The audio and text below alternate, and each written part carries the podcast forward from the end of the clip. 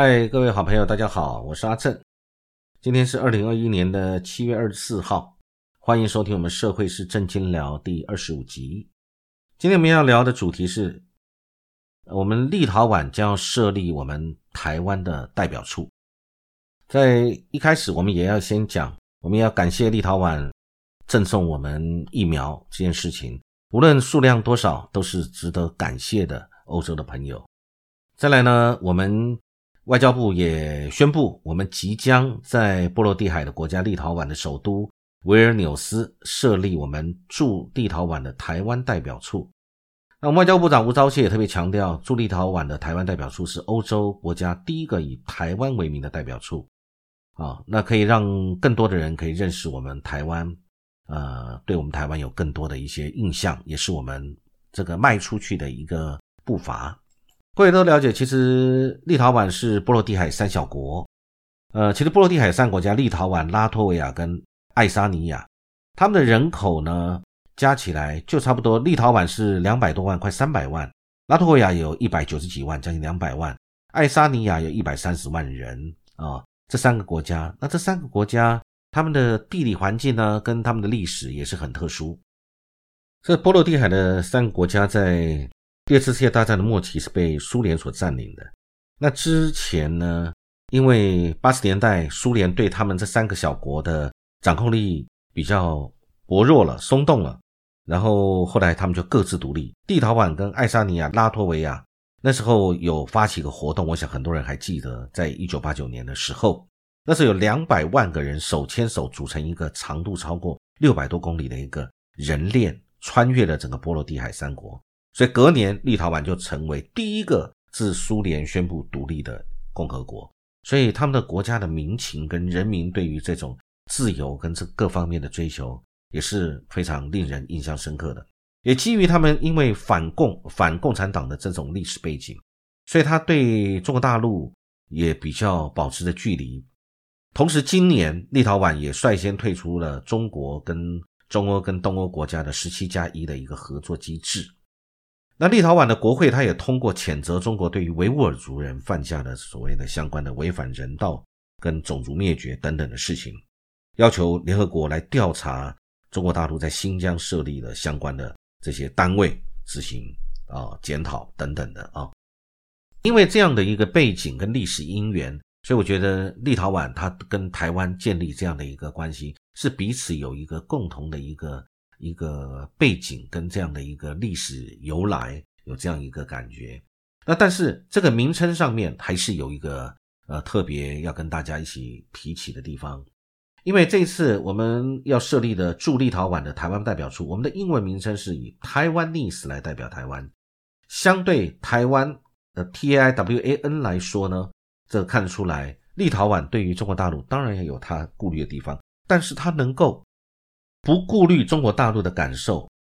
能够愿意让我们在那边设立这样的一个代表处，其实已经是非常不容易的一个一个决定了。那就表示他们这个国家的民族性，他们很有他们的自主的自主性，以及对于国际事务敢于表达跟民族上面的一些认同度的关系。当然，我们要这么说，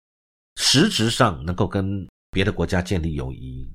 邦交，这都是好事情。不论我们用的名称是不是因为不得已、因地制宜，我们要去做一点怎么样的修正。当然，我相信我们的政府一定是希望用台湾，而非用台湾历史来代表。但是能够做这样的事情，我觉得也是一个非常好的一个一个结论、一个结果了。而且这个即使呃有了一点这个台湾跟台湾历史之间的一些差别，但是其实最主要的就是能够代表台湾。在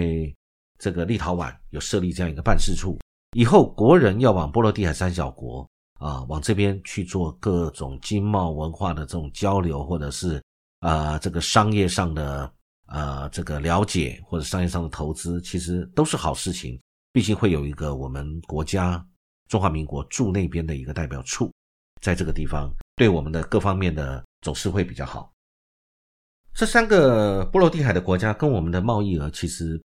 呃，并不是很高。但是我认为，我们设了办事处以后，代表处以后，然后接着未来如果疫情有得到解封，其实这几个国家是值得国人可以多去了解的。在二零二零年，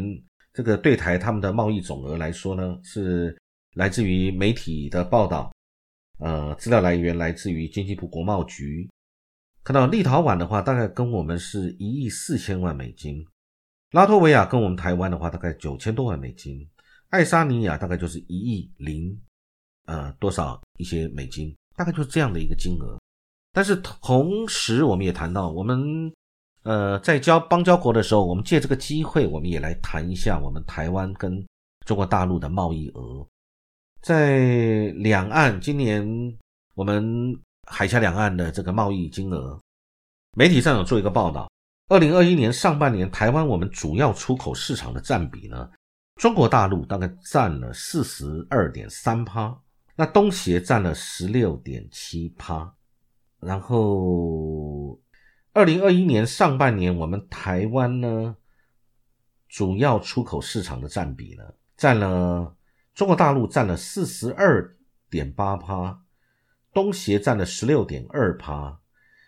呃，美国占了四点二趴，欧洲占了八点三趴，日本占了六点五趴，其他的国家占了十二趴。这是我们二零二一年的上半年。所以呢，看得到我们呃上半年对中国大陆、香港的出口额是八百八十六亿美金，八百八十六亿美金呢，占了我们的这个出口额的四十二点八趴。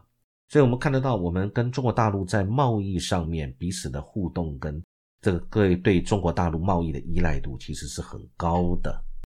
而且，一样来看一下，中国大陆、香港也是我们最大的进口国。根据《中国时报》的报道，里面有特别写到，从今年上半年，从中国大陆、香港进口我们的金额是三百九十三亿。我们谈到了，我们出口中国大陆跟香港的出口额是八百八十六亿。那么我们从那边进口的进口额是三百九十三亿啊，那以那以电子零组件为最大宗，资通跟视听产品也有很多，我们都看得到。因为新冠疫情的关系，呃，大家都知道，所以中国大陆它从台湾进口很积极相关的这个零组件，呃，是呃的备货。因为疫情跟两岸贸易仍然维持相当紧张的关系，而且各位也知道，因为现在物流。海运各方面的一个疫情的关系的影响，所以呢，从制造备货到呃运送这些方面，现在都是问题。所以，我们台商不论是高科技产业还是传统产业，如果持续能够投入研发，而且可以创造自己不可替代的地位的话，未来我们出口到中国大陆仍然会很有空间啊，很有利润的。因为中国大陆一直是我们最大的进口地区。两岸的供应链本来就是很紧密，台湾在半导体啊各方面的这种高阶的制程也是一直是算是在技术层面是很成熟也很稳定的。然后国际现在在经济上面的紧张局势，以及疫情之后，我们看得到很多美国经济的复苏，这都会牵涉到所有跟台湾的制造业整个供应链相关的供需都有很大的关系。所以未来我们台商的努力方向。这也的确是我们值得观察的，所以这一次波罗的海三小国跟我们之间建立的是我们一个好的开始。看到了两岸这样的贸易额，以及我们现在跟立陶宛之间建立的关系，各位其实从现在反推过去，然后推测未来，其实可以看得到，两岸的关系的和缓，其实会为台湾的外交跟各方面创造空间。两岸的紧张，其实对我们不管是官方或民间都是不好的事情。那当然，我觉得未来在呃，我们在国际贸易、在国际的邦交、在各方面我们的往前走的过程当中，其实我们跟中国大陆的关系其实是很重要的。其实我们在维持我们现在所谓台湾或者我们中华民国宪法下的台澎金马地区这样的一个主权的时候，同时我们应该在疫后疫情之后，能够尽全力的来推动两岸民间的交流。让我们两岸可以在民间、在文化、在经贸各方面来走上融合、更深的交流。再来，从最近的事情，我们也可以看得到，不管是我们邱毅人的表示表态，或者是美国的表态，其实很简单，美国并不支持，也并鼓励任何形式的台湾，不管是台独或者是台湾独立这方面的概念。所以呢，我们呃不要让国际上为这个事情造成波澜，造成美中之间一直为台湾的事情去有所争执跟摩擦。我们应该自己去走出自己一个定位，自己去确认自己。我们在所谓的台独不台独这个事情上，我们要很清楚知道，他台独对我们是不利的。我们既然大家都不坚持，也不支持，我们应该放掉这个思考，然后去思考新的方向。然后再来就是大陆，当然不论是在这一次的七月一号的建党百年，或者在很多其他的场合，其实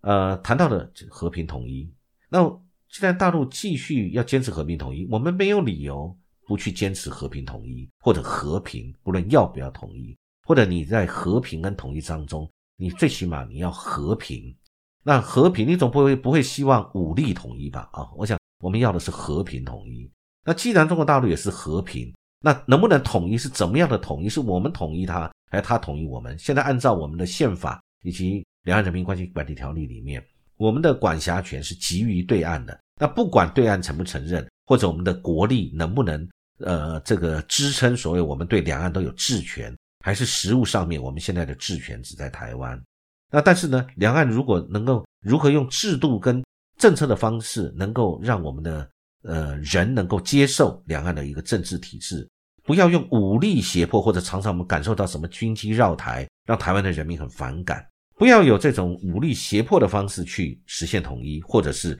对台湾的人民造成心理上的这个不舒服。